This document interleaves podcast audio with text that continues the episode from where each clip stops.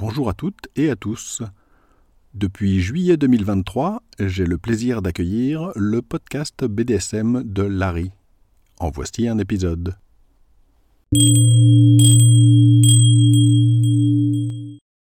Bonjour et bienvenue sur le podcast BDSM de Larry. Je suis Larry. Ceci est le 24e épisode. Dans cet épisode, je vais vous parler d'un mythe, le mythe que le BDSM et le fétichisme ne touchent entre guillemets que les hommes. Première partie, pourquoi en parler? Alors peut-être que vous ne connaissez pas ce mythe-là, peut-être que vous n'avez jamais entendu parler de ça, que vous n'avez jamais rien lu à ce sujet. Si c'est le cas, il faut que vous sachiez que c'est une croyance qui est en fait encore même de nos jours, malgré quelques progrès, très répandue et notamment répandue dans les milieux médicaux, ce qui est un problème absolument majeur, notamment parce que évidemment, comme vous le savez, tout ce qui est les milieux médicaux, etc., c'est pris en général très au sérieux, c'est très respecté. Donc quand vous avez des avis qui viennent de médecins, etc., c'est pris beaucoup plus au sérieux évidemment que les paroles de n'importe quelle personne sur Internet. Il n'y a pas de comparaison entre les deux. Donc quand vous avez des préjugés, des stéréotypes, des idées fausses qui viennent de la profession, plus exactement des professions médicales, de tout type, hein, j'inclus tout là-dedans, eh ben ça pèse un poids très très important et ça a de vraies grosses conséquences sur beaucoup de gens. Et là, je vais pas vous détailler, mais j'ai écrit un article complet, très long et assez acide, dirons-nous, sur la psychiatrie notamment, qui est responsable au 19e siècle d'avoir pathologisé en fait toutes les activités qui sont maintenant regroupées sous le terme BDSM ou sous le terme fétichisme, ce qui a créé des dégâts qui sont colossaux et qui persiste jusqu'à l'heure actuelle, hein. bien que maintenant officiellement c'est supposé être abandonné tout ça, en réalité c'est loin d'être le cas. Vous trouvez encore beaucoup de personnes dans les professions médicales et notamment dans la psychiatrie qui continuent d'insister sur tous les délires hérités du 19e siècle, avec des conséquences absolument énormes et dans certains cas dramatiques, parce que avoir médicalisé le BDSM, ça a eu des conséquences absolument monstrueuses. Alors je vais pas trop entrer dans les détails de ce sujet-là, dans cet épisode parce que ce serait trop long, mais je vous explique juste en un mot, hein, ça a une des conséquences absolument catastrophiques en fait, puisque ça a donné l'idée que le BDSM et le fétichisme étaient des maladies mentales, et que c'était des maladies donc qu'il y avait des moyens de les guérir. Il y a donc eu un refus complet de reconnaître que la plupart des gens en fait ont ce genre de tendance, il faut que vous compreniez qu'à l'époque, ces médecins, entre guillemets, notamment ces psychiatres, étaient des gens très bornés, qui avaient une vision de la sexualité qui était absolument effarante, incompréhensible pour quelqu'un de moderne, et par exemple un qui croyait, dur comme fer, que se masturber pouvait amener à avoir des maladies et même amener à la mort. Vous imaginez? Le manque total d'esprit critique, etc., c'était effarant. Malheureusement, pour des raisons historiques que je vous passe, leurs idées complètement biscornues ont été pas mal propagés et ont continué donc à se propager jusqu'à très récemment en fait. Ça fait pas très longtemps que on a officiellement donc reconnu que tout ça c'était n'importe quoi. Mais c'est trop tard malheureusement parce que quand vous avez plus d'un siècle de rabâchage sur euh, le BDSM, enfin tout ce qui tourne autour du BDSM, ce qu'on appelle maintenant le BDSM, et le fétichisme, c'est donc euh, quelque chose qui est une maladie, quelque chose qu'on doit soigner, et eh ben c'est pas quelque chose qu'on peut comme ça renverser en un coup de cuillère à peau et en quelques années. Il faudra probablement encore plusieurs générations au minimum avant que ce soit plus ou moins abandonné ce genre d'idées stupides. Parce que ce sont des idées stupides, hein. il n'y a pas d'autre mot. Si le sujet vous intéresse, allez sur mon site et cherchez l'article qui parle de la psychiatrie. Vous verrez, j'explique en détail toutes les conséquences terribles que ça a eu, et j'y montre que ben tous ces psychiatres déliraient complètement, donc et c'est absolument affolant. Tant que vous avez pas un petit peu lu sur le sujet, vous pouvez probablement pas imaginer à quel point ils disaient n'importe quoi. Mais je vais pas insister sur ce point-là parce que sinon là je suis parti pour en discuter pendant plus d'une heure. Donc si je reviens de façon plus générale sur le problème des mythes, alors, je l'ai déjà dit dans plein d'épisodes précédents, donc là je vais abréger. Hein. C'est très important de combattre les mythes sur le BDSM et le fétichisme, parce que les mythes, toutes les idées fausses en fait en général, ça a une très grande incidence. D'abord sur les personnes qui voudraient faire du BDSM, parce que c'est décourageant. Par exemple, quand on vous dit que ben vous êtes euh, un malade mental ou une malade mentale, ça incite pas vraiment à aller regarder ce que c'est que le BDSM et à en discuter à l'extérieur, évidemment. Et puis c'est aussi extrêmement gênant et handicapant ben, pour les personnes qui en font, parce que je vous laisse imaginer ce que ça pouvait être quand par exemple moi j'étais jeune, que justement bah, j'étais dedans déjà, et que sans arrêt vous vous prenez à la figure donc ben, de tous les côtés des messages disant que ben vous êtes fou quoi, que vous avez une maladie mentale, que vous êtes dingue entre guillemets Tout ça, c'est pas sans porter euh, un coup au moral, au mental, hein, et c'est clair que ça a eu des impacts absolument monstrueux. Alors de nos jours, on en revient un petit peu, mais c'est encore loin d'être la joie, hein, comme vous le savez certainement. Donc de façon générale, si je combats aussi violemment tous ces mythes, idées fausses et autres, c'est parce que ça a un réel impact négatif extrêmement fort, souvent sous-estimé, mais il est très très fort. Dans le cadre de ce mythe précis, celui que le BDSM et le fétichisme ne touchent que les hommes, ça pose un autre problème, c'est que non seulement donc il y a le côté découragement, etc. pour les personnes qui voudraient se lancer par exemple, mais évidemment là, ce mythe précis, il crée un autre problème, c'est la distinction homme-femme. Donc d'un côté, on va vous dire les hommes sont entre guillemets pervers, parce que c'est le terme hein, qui était utilisé avant à tort, parce que les gens ils savent pas ce que ça veut dire, mais c'est pas grave, j'insiste pas là-dessus. Donc évidemment, pour les hommes, c'était très décourageant, etc. Mais maintenant, prenons le côté des femmes. Imaginons, vous étiez, il y a encore quelques années, une femme qui s'intéressait au BDSM. Et vous lisez ce genre de choses où on vous dit que non seulement le BDSM, le fétichisme, blablabla, tout ça, ce sont des maladies mentales, mais en plus on vous dit ça ne touche que les hommes. Donc non seulement on est en train de vous dire que vous êtes une malade mentale, mais en plus de ça, on est en train de vous dire que parmi ces entre guillemets malades mentaux, eh ben vous, en tant que femme, vous êtes en plus une exception, un cas anormal. Parce que donc dans cette euh, idée complètement fausse, hein, attention, hein, ce genre de choses n'est pas supposé donc se trouver chez les femmes, et donc vous, vous êtes non seulement donc malade mental, mais en plus par rapport aux autres femmes, vous êtes totalement hors de la norme. Donc vous êtes vraiment doublement le mauvais cas si vous voulez. Je vous laisse imaginer, quand il y avait ce genre de croyance, c'était déjà quasiment impossible d'en parler en étant un homme, mais si vous étiez une femme, c'était encore pire si vous pensiez ce genre de choses. Si on vous dit ah ouais ça c'est un truc, euh, ça concerne que les hommes, etc. Donc quelque chose qui est très négatif en plus, ben vous imaginez bien que si vous on vous dit que non seulement c'est une maladie mentale, mais qu'en plus normalement ça se trouve pas chez les femmes, ben vous allez être encore plus gêné pour aller en parler évidemment. Donc c'est nocif pour les hommes bien évidemment, mais d'une certaine manière, sournoisement, hein, c'était aussi donc nocif pour les femmes bien entendu, mais encore plus nocif par l'idée que ce serait pire parce que non seulement les hommes c'est une minorité, mais chez les femmes vous seriez même pas une minorité, vous seriez l'exception exceptionnelle si je peux dire. Donc ce mythe-là, c'est un de ceux dans lesquels il y a vraiment une distinction assez bizarre donc entre ben, le cas des hommes et le cas des femmes, et une distinction qui est particulièrement toxique. Il y a d'autres mythes hein, qui ont aussi une distinction toxique, dont je reparlerai dans d'autres épisodes, mais celui-là est vraiment très intéressant parce qu'il est si répandu, et notamment donc il était répandu dans les milieux médicaux, et ensuite, à partir des milieux médicaux, bien entendu, il s'est répandu ben, partout, hein, dans la justice, etc. Pour vous donner quand même une idée hein, de jusqu'où les choses pouvaient aller dans la stupidité, parce qu'il n'y a pas d'autre mot, il y a encore pas si longtemps que ça, on avait donc l'idée très répandue que le fétichisme et le BDSM, ou du moins toutes les activités qu'on regroupe sous le nom BDSM, ne se trouvaient que dans quelques cas exceptionnels de femmes, ou chez les prostituées, mais évidemment les prostituées c'est parce qu'on les paye pour le faire. Hein. Eh ben, je vais vous surprendre, hein, mais j'ai lu ce genre de choses, ce genre de proclamations, jusqu'à encore très récemment. Et notamment dans la justice, j'ai été vraiment choqué il y a quelques années de lire des choses qui s'étaient passées dans les années 2010 à 2016, si mon souvenir est exact, dans lesquelles il disait exactement ça. C'est-à-dire qu'il disait que la seule raison pour laquelle des femmes avaient accepté de faire du BDSM, c'était parce qu'elles étaient payées. Mais euh, non, c'est n'importe quoi. Il est extrêmement facile de trouver qu'il y a plein de femmes qui font du BDSM. C'est alarmant vraiment alarmant de voir que la justice a de telles croyances. Ça fait peur, parce que ça a des ramifications qui sont énormes. Et là, je ne parle pas du problème qu'il y a aussi les problèmes du travail du sexe,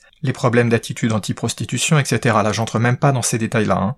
Et j'ai aussi vu passer, il y a pas très longtemps encore, hein, des articles ou des écrits par euh, des avocats, des avocates, qui attaquent, entre guillemets, le BDSM et tout ce qui tourne autour, en vous sortant aussi ben, des stéréotypes, des idées fausses datant ben, du 19e siècle, quoi. On croirait que ces gens-là, ils savent pas du tout de quoi ils parlent, c'est-à-dire ils ne savent pas de quoi ils parlent, hein, soyons clairs, et donc ben ils et elles se réfèrent à des croyances datant d'il y a plus de 100 ans. C'est un petit peu inquiétant quand même de voir que dans la justice, on peut avoir des gens qui sont encore de nos jours totalement ignorants à ce point-là, et qui ensuite peuvent avoir des vraies conséquences, donc ces croyances, ben, sur les personnes qui se trouvent confrontées à la justice, que ce soit tout simplement pour un divorce ou pour plein d'autres choses. Franchement, ben c'est extrêmement inquiétant et c'est un gros problème. C'est vraiment un gros problème. Imaginez que pendant par exemple donc des discussions sur un divorce ou quoi que ce soit, eh ben le sujet soit abordé et que immédiatement on vous tombe dessus avec des histoires que tout ça ben, sont des maladies mentales, etc.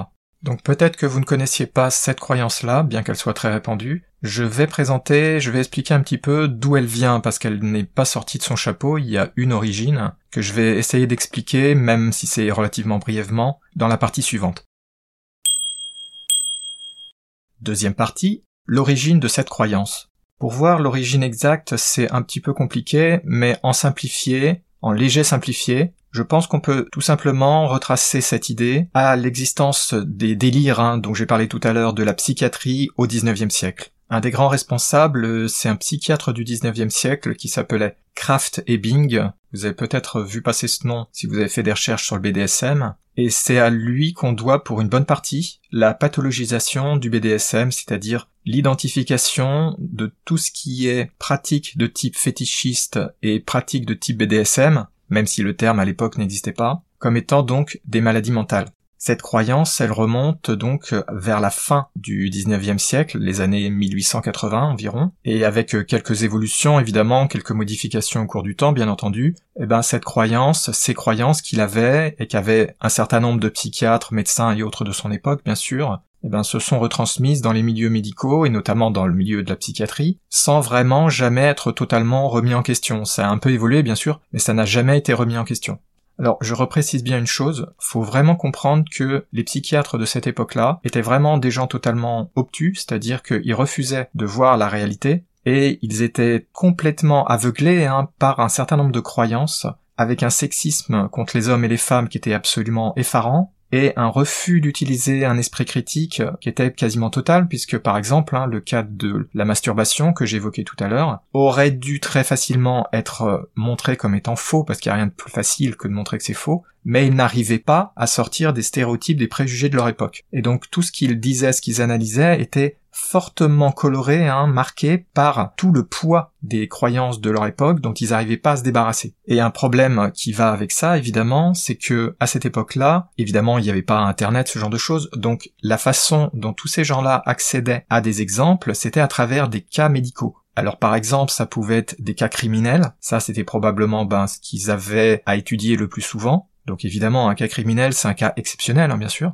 Et le deuxième cas, c'était le cas de personnes qui venaient se plaindre ben, parce que c'était une gêne. Par exemple, il y avait des personnes, notamment des personnes plutôt aisées, qui venaient se plaindre d'avoir telle ou telle envie, tel ou tel fantasme, et qui demandaient, je caricature un peu, mais qui venaient dire, docteur, aidez-moi s'il vous plaît, parce que j'ai un problème. Mais dans tous ces cas, et surtout dans les cas donc médicaux, qui sont juridiquement médicaux avec des criminels, ça pose un gros problème, évidemment. C'est évident, c'est que toutes ces personnes-là qui étaient donc euh, étudiées, prises en compte, étaient des cas totalement hors de la norme, évidemment, surtout les cas criminels. Et ça, malheureusement, ben, la psychiatrie a mis très longtemps avant de réellement reconnaître que c'était un sérieux problème. Même jusqu'à assez récemment, hein, il faisait un petit peu semblant de pas se rendre compte que c'était un problème, tout en le sachant parce qu'il le disait dans des textes, hein, il le savait parfaitement, il le disait dans un certain nombre de textes, mais bizarrement, dans les documents officiels, ça s'était passé à la trappe. Et donc on en est arrivé à la situation d'avoir dans le milieu de la psychiatrie, donc notamment la psychiatrie américaine en fait, hein,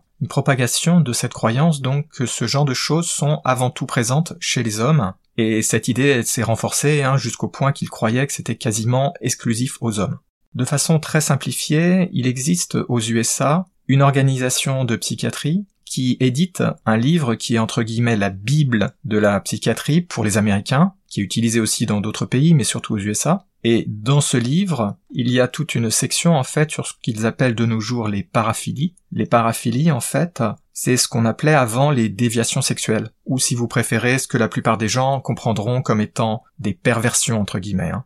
Alors attention, tous ces termes sont chargés de sens, la plupart des gens qui s'en servent s'en servent à tort, mais c'est ce que vous trouverez dans le discours du grand public. De façon naturelle, ce document donc a propagé toutes les croyances erronées du milieu psychiatrique, et jusqu'à très récemment, vous pouviez lire dedans des choses complètement folles, notamment une chose qui était donc au cœur de leurs croyances sur tout ce qui est paraphilie, les paraphilies incluant hein, le BDSM et plein d'autres types de choses, dont notamment le fauteurisme, le voyeurisme, ce genre de choses jusqu'à la version 4 de cette Bible entre guillemets donc de la psychiatrie américaine, qui s'appelle en abrégé le DSM, donc jusqu'à la quatrième édition qui datait de 1994, et sa version corrigée, qui elle date de 2000, on pouvait lire quelque chose qui est encore répété de nos jours par des gens bah, qui ne connaissent pas la vérité, que pour les paraphilies, Alors là, je vais vous traduire hein, ce qu'ils écrivent. À part pour le masochisme sexuel, dans lequel le ratio de sexe est estimé à 20 mâles pour chaque femelle, les autres paraphilies ne sont pratiquement jamais diagnostiquées dans des femelles, mais certains cas ont été reportés. Donc ce qu'ils disent, hein, c'est que il y a quasiment pas de femmes qui ont des paraphilies, à part peut-être le masochisme sexuel dans lequel ce serait une pour 20 hommes. Je pense que pour le masochisme sexuel, j'ai pas besoin de vous dire que c'est complètement bidon comme chiffre, c'est ridicule, mais j'y reviendrai. Quant aux paraphilies, eh ben c'est n'importe quoi parce que on sait très bien depuis longtemps que c'était totalement faux en fait ce chiffre. C'est-à-dire que les femmes aussi elles en ont des paraphilies. Et alors le petit problème c'est que ben cette citation qui est totalement bidon, elle a été reprise, elle a été prise au pied de la lettre par beaucoup de personnes alors qu'elle est totalement fausse. Et même de nos jours, hein, de façon choquante, on la trouve partout, y compris dans des sources qui se présentent comme étant assez sérieuses. Alors c'est vraiment choquant, c'est vraiment un gros problème. Et remarquez que dans la version actuelle, qui a été publiée en 2013, eh bien cette citation, elle a été enlevée. Parce qu'en fait, bien qu'il y ait eu beaucoup beaucoup de luttes euh, dont je reparlerai dans un article de mon site et peut-être un jour dans un épisode du podcast. Il y a eu beaucoup de luttes, donc ils ont refusé de reconnaître plein de choses qui étaient parfaitement connues. Hein. Il y a eu toute une lutte de la part des gens donc qui publient le DSM. Ils voulaient pas reconnaître leur tort en fait. Ils savaient parfaitement qu'ils avaient tort, mais ils voulaient pas le reconnaître. J'entre pas dans les détails, mais là c'était tellement gênant en fait de dire quelque chose comme ça qui est totalement délirant parce que c'est totalement à côté de la plaque que discrètement ils s'en sont débarrassés donc dans la version actuelle. Seulement le problème, c'est que ben, l'idée, elle est bien plantée dans beaucoup d'endroits, beaucoup d'autres textes, beaucoup de références, et dans l'esprit de beaucoup de gens. Donc ben, malgré donc un retour en arrière sur ce genre de choses, il faudra très très très longtemps avant que l'idée, elle, elle disparaisse. Si tant est qu'elle disparaisse un jour.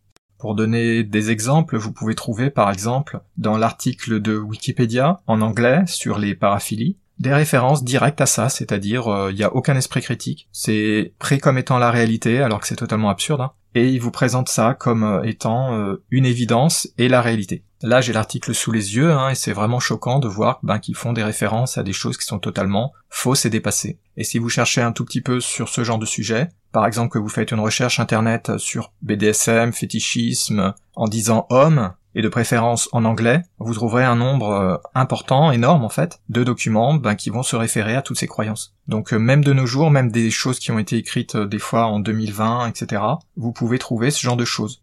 Avant d'enregistrer cet épisode, j'ai fait quelques petites recherches et j'ai trouvé immédiatement hein, des textes médicaux officiels aux USA par exemple qui disent donc là c'était un document qui date de 2022 exactement donc les mêmes choses, c'est-à-dire que les paraphilies, et le fétichisme sont typiquement diagnostiqués chez les hommes et quasiment pas chez les femmes. Et là, c'est 2022. Donc ils continuent de propager dans des choses qui sont officielles, hein, écrites par ce qui est l'équivalent du ministère de la Santé, aux USA donc, enfin plus ou moins l'équivalent, et ils écrivent donc des choses comme ça alors que ce sont des choses qui ont 100 ans de retard, au moins. Donc là, ce que je vous ai présenté, c'est l'origine en quelque sorte officielle, c'est-à-dire l'origine médicale, c'est ce qui a eu le plus d'incidence. Je pense quand même qu'il y a autre chose qui a joué autre chose auquel vous avez peut-être déjà pensé. Vous savez certainement qu'il y a cette idée, complètement ridicule hein, bien sûr, que les femmes seraient, entre guillemets, naturellement soumises, alors que les hommes seraient, entre guillemets, naturellement dominants, ce genre de stupidité d'un autre âge. Je pense que ça, ça a joué. Je pense que ça a confirmé ou conforté toutes les idées fausses que pouvaient avoir ces auteurs, notamment bah, les auteurs du 19e siècle, mais surtout, de façon beaucoup plus choquante, tous les auteurs jusqu'aux années 50, 60, 70, et même après. Hein. Donc je pense que ça, ça a pu jouer dans une certaine mesure pour la partie donc dont j'ai parlé tout à l'heure, qui était donc le masochisme, où ils estimaient qu'il y avait quand même des femmes, mais mais seulement une pour une vingtaine d'hommes. Et je pense qu'il est possible aussi que cette idée donc que les hommes doivent être dominants, blablabla, enfin vous connaissez la musique, je pense que ça a pu jouer pour euh, un certain nombre de choses aussi parce que il y a notamment, vous l'avez certainement déjà vu, entendu, pas mal de préjugés moqueurs, pas mal de préjugés nocifs contre les hommes soumis. De façon surprenante, des préjugés comme ça négatifs, il y en a encore même de nos jours. Les hommes soumis, j'ai déjà lu des choses là-dessus, j'ai déjà vu dans des forums. Parfois, ben, s'en prennent plein la figure à cause de ça, parce qu'il y a des idées que, normalement, entre guillemets, euh, les hommes sont dominants, enfin, etc., je viens de le dire. Et donc, que être soumis, c'est quelque chose qui est sujet à plaisanterie ou c'est quelque chose qui est être inférieur, ce genre de choses. Je pense que vous n'avez pas de mal à comprendre ce que je veux dire. Et une autre chose qui me paraît importante et qui à mon avis a dû peser très lourd dans la balance, c'est que historiquement surtout, il y avait un refus, une peur d'aller reconnaître qu'il pourrait y avoir un certain nombre de maladies comme ça, les maladies mentales, chez les femmes. C'est une forme de sexisme évidemment, et ça a des points communs avec l'hésitation, le refus en fait hein, euh, mentalement de reconnaître que par exemple il y a des femmes qui sont criminelles, qui commettent des actes épouvantables, et ça c'est un peu difficile pour beaucoup de gens, notamment à ces époques-là, d'accepter que ce soit vrai, donc pour tout un tas de raisons, hein, je vous fais pas le détail, et je pense que c'est une des raisons principales pour lesquelles il y a eu un refus donc de reconnaître que ça se trouvait chez les femmes, parce que même s'ils voyaient des exemples, ben ils préféraient éviter de donner les mêmes diagnostics que ceux qu'ils auraient donnés aux hommes. C'est-à-dire ils voyaient bien qu'il y avait un problème, ils voyaient bien qu'il y avait une maladie, mais ils n'auraient pas utilisé le même terme pas utilisé la même façon de le dénoncer donc comme étant perversion, etc parce que ben, c'était un petit peu trop difficile pour eux, surtout aux époques donc du type 19e siècle, de reconnaître ce genre de choses parce que ça choquait leur euh, conception à l'époque, hein, hyper sexiste euh, sur les hommes et sur les femmes. Ça, je pense que ça pourrait avoir énormément joué parce que c'est un facteur qui est bien connu, même en dehors des côtés psychiatrie, etc. Troisième partie, la vérité. Évidemment, hein, si je fais un épisode sur un mythe, c'est parce que je veux dénoncer quelque chose, et dès le départ je vous ai dit que toutes ces croyances étaient ridicules. Et en plus, j'imagine que, à part si vous n'avez vraiment aucune connaissance du BDSM, vous avez quand même dû un peu tiquer ou trouver que c'était bizarre qu'il y ait de telles croyances, et que ça puisse être vrai. Cela dit, même de nos jours, hein, on a beaucoup de croyances qui sont un peu héritées quand même de ce genre de croyances absurdes, parce que par exemple, vous trouverez beaucoup de personnes qui vont diront oui, mais il euh, n'y a pas de femmes dans le BDSM. Euh, en fait, c'est totalement faux. Le problème, c'est que les personnes qui disent ça, en général, parlent en fait d'une seule chose, ce sont les événements publics, c'est-à-dire le BDSM public, celui qui s'affiche entre guillemets, par opposition au BDSM qu'on fait uniquement en privé dans son propre couple, ce genre de choses. Mais ça, ça fait des années que j'explique. Le BDSM public, entre guillemets, les événements, typiquement ce sont les soirées, hein, bien sûr, ça ne regroupe qu'une infime minorité des personnes qui font du BDSM, et de façon disproportionnée, on y trouve des hommes, parce que les hommes, souvent, ils y vont bah, dans l'espoir de trouver une partenaire, et les femmes, elles sont pas très encouragées d'y aller pour plein de raisons, je vais pas m'étendre ici dessus, mais franchement, il n'y a pas beaucoup de choses qui vous incitent à aller dans ces genres de milieux-là, peu importe que vous soyez un homme ou une femme, les hommes ils y vont parce qu'ils espèrent naïvement trouver une partenaire, et les publicités de ce genre d'événements sont en général pas du tout orientées vers les femmes, donc elles sont pas vraiment incitées à y aller, et de toute façon, ben c'est toujours le même problème dans les événements adultes, quand vous avez une disproportion, quand il y a beaucoup plus d'hommes que de femmes, évidemment les femmes se sentent un peu gênées et puis se trouvent généralement harcelées parce qu'on les drague de tous les côtés, c'est pénible, et donc forcément, hein, ça se comprend, ça va pas les inciter à y aller, ce qui est un cercle vicieux bien entendu. Donc si on va uniquement aller regarder ce qui se passe dans ce genre d'événements, donc les soirées BDSM, oui, ça donne l'impression qu'il y a peut-être 80% d'hommes et 20% de femmes. Dans certaines soirées, vous avez 95% d'hommes, voire que des hommes. Ça m'est arrivé, hein. La première soirée où je suis allé, il y avait que des hommes. Mais la réalité est tout autre. Il est évident, en tout cas ça devrait être évident, que ces événements ne sont pas du tout représentatifs de la réalité du BDSM. Ça fait des années que je dis ça, que je l'explique. Et je le reprécise bien, ce sont pas juste mes opinions là. Hein, je parle de choses qui sont documentées, il y a eu des recherches, des études, etc.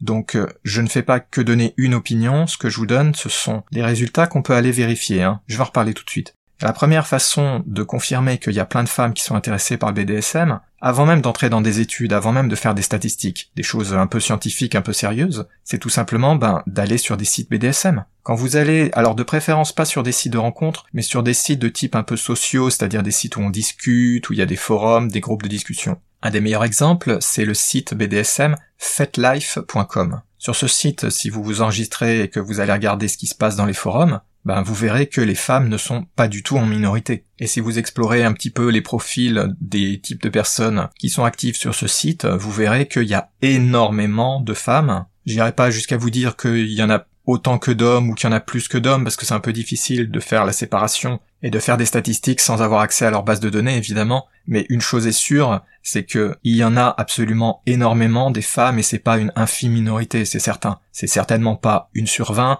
et c'est certainement pas une sur cent ou sur mille, c'est évident.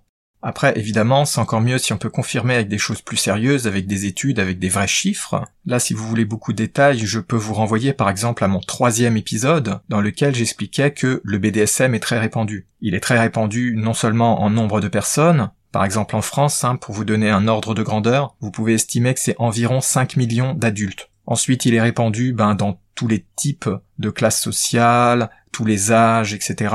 Et il est évidemment répandu aussi bien chez les hommes que chez les femmes. Ici, je ne vais pas vous présenter autant en détail les chiffres que j'avais présentés dans ce troisième épisode, mais si vous voulez avoir des chiffres concrets, des études qui sont vraiment très intéressantes, le mieux c'est d'aller sur mon site univers-bdsm.info et d'aller dans le menu référence, vous y trouverez une catégorie qui est statistique, et dans cette catégorie-là, je présente un certain nombre de documents qui sont intéressants et qui vous donneront confirmation de tout ce que j'ai dit, avec des études qui sont non seulement extrêmement claires et qui sont lisibles par tout le monde, mais aussi des études transversales, c'est-à-dire qui font des résumés, si vous voulez, de dizaines d'autres études et qui ensuite vous en donne la moelle, ce qui vous évite d'aller lire plusieurs dizaines de documents qui sont pas toujours très accessibles parce qu'ils sont en anglais ou en américain. Et en plus, ils sont pas toujours faciles à trouver. Mais donc, si je vous résume hein, ce que disent ce genre de documents, ben, c'est clairement que ce genre de choses, en réalité, ça intéresse autant les hommes que les femmes. Et ce qui est très intéressant, c'est que ce genre de choses, on le savait depuis les années 1950, notamment avec euh, les fameuses études de Kinsey sur la sexualité aux USA, dans laquelle il avait déjà été révélé de façon assez claire que à la fois les hommes et les femmes avaient des intérêts de type BDSM. Alors c'était pas exactement formulé comme ça, bien entendu, parce que le terme n'existait pas à l'époque, mais l'idée sous-jacente était la même. Et ce qui est très intéressant aussi, c'est de voir les études des années 80. Parce que dans les années 80, bien que comparé à maintenant, les moyens de communication et d'obtenir les résultats, de pouvoir interviewer les personnes étaient beaucoup moins pratiques, beaucoup plus délicats, malgré ça, dès cette époque-là, il y avait un certain nombre d'auteurs qui avaient mis en exergue hein, que toutes les croyances totalement absurdes, donc que seuls les hommes pouvaient donc avoir des fétiches et que seuls les hommes pouvaient avoir des activités de type BDSM, tout ça, ils montraient déjà à l'époque que c'était faux. Et à l'époque, hein, donc je me répète, ils avaient des moyens d'investigation qui étaient totalement dérisoires comparés à ce qu'on a de nos jours. Mais même s'il y avait un certain nombre de difficultés et que leurs chiffres, ils le disaient eux-mêmes, hein, étaient pas totalement fiables, etc., ils avaient quand même déjà montré que les croyances qu'on avait avant était fausse, radicalement fausse. Seulement, malheureusement, tout ce qu'ont pu montrer et prouver en fait ces différentes études, ça a été ignoré parce que c'était un peu embarrassant, ça allait à l'encontre de la pensée qui était donc la plus répandue, ça allait contredire des croyances qui étaient bien ancrées, et donc ça n'a pas été pris au sérieux. Et il a fallu très longtemps en fait hein, pour que toutes ces idées donc fausses soient balayées et qu'on commence un petit peu à parler des choses un petit peu plus sérieusement et à reconnaître que toutes ces idées étaient extravagantes. C'était n'importe quoi, il n'y a pas d'autre mot. Donc de nos jours, hein, en résumé, on le sait parfaitement, il y a des études derrière qui montrent que non, ni le BDSM ni le fétichisme ne sont spécifiques aux hommes. C'est pas parce qu'on en a parlé chez les hommes, parce qu'on a étudié ça plus chez les hommes, et que ben il y a eu une gêne et qu'on n'a pas osé en parler chez les femmes, que ça n'existait pas chez les femmes. Parce qu'en fait, c'est ça le problème. C'était le refus de reconnaître que ça existait chez les femmes. Donc le refus de l'étudier. Donc évidemment, si on se masque les yeux, eh ben on peut pas arriver aux bonnes conclusions. C'est évident. Parce que je pense hein, que la vraie raison fondamentale, elle est là. C'est-à-dire le BDSM, le fétichisme, s'était associé à des idées qui étaient très négatives, hein, bien sûr. C'était donc des maladies mentales. Enfin, c'était le mal, entre guillemets. Et donc, ben, c'était un petit peu embarrassant de reconnaître, pour ces époques-là, hein, ce genre de choses se trouvait aussi chez les femmes. Je pense que c'est la raison d'origine de ces croyances, tout simplement. Malheureusement, hein, vous voyez, bien que de nos jours on ait plein de documents, plein de façons de prouver, de montrer tout ça, hein, des façons extrêmement simples en fait, et eh ben malgré ça, toutes ces idées elles perdurent, et à mon avis elles perdureront encore longtemps parce que c'est difficile de se débarrasser de ce genre d'idées, surtout quand ce sont des idées qui sont fondamentalement comme je viens d'expliquer, basé en fait sur des stéréotypes et des idées reçues, sexistes en fait, hein, de les femmes ceci, les hommes cela. Des choses bien classiques que tout le monde connaît malheureusement, et dont on se débarrassera pas aisément. Donc la vérité, on la connaît, on la connaît parfaitement. La faire accepter, ça c'est une autre paire de manches.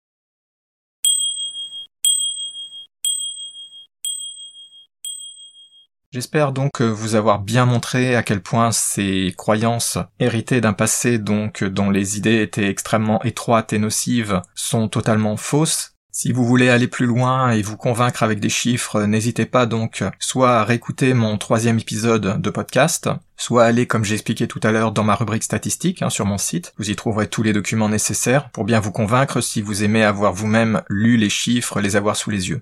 De façon générale, hein, ça fait des années que je le dis, le BDSM est rattaché à l'idée du sexe même si c'est une façon un petit peu simpliste de voir les choses. Et comme vous le savez, dès qu'on parle de sexe, de sexualité, de choses comme ça, et encore plus quand on parle de choses qui sortent un tout petit peu du entre guillemets supposé classique, le genre de choses qui sont présentées comme étant le socialement acceptable, hein, vous voyez ce que je veux dire, eh ben on a énormément de délire, on a énormément de refus d'aller chercher la vérité, d'aller se renseigner, d'aller lire même les études qui pourtant existent, hein, et depuis longtemps. Il y a vraiment une ignorance qui est très forte, et évidemment, vous le savez, je vous apprends rien, il y a énormément donc de stéréotypes, d'idées fausses sur le sexe en général, et bien entendu sur tout ce qui est les hommes entre guillemets et les femmes entre guillemets. Bon, je vous apprends rien avec ça, donc finalement, c'est pas vraiment surprenant hein, qu'on ait de telles croyances, et c'est pas non plus tellement surprenant qu'elles perdurent. Quand on voit des choses aussi basiques que les croyances sur la masturbation par exemple, quelque chose de banal qui a été étudié, on sait parfaitement que c'est tout à fait anodin, que c'est extrêmement répandu chez les hommes et les femmes,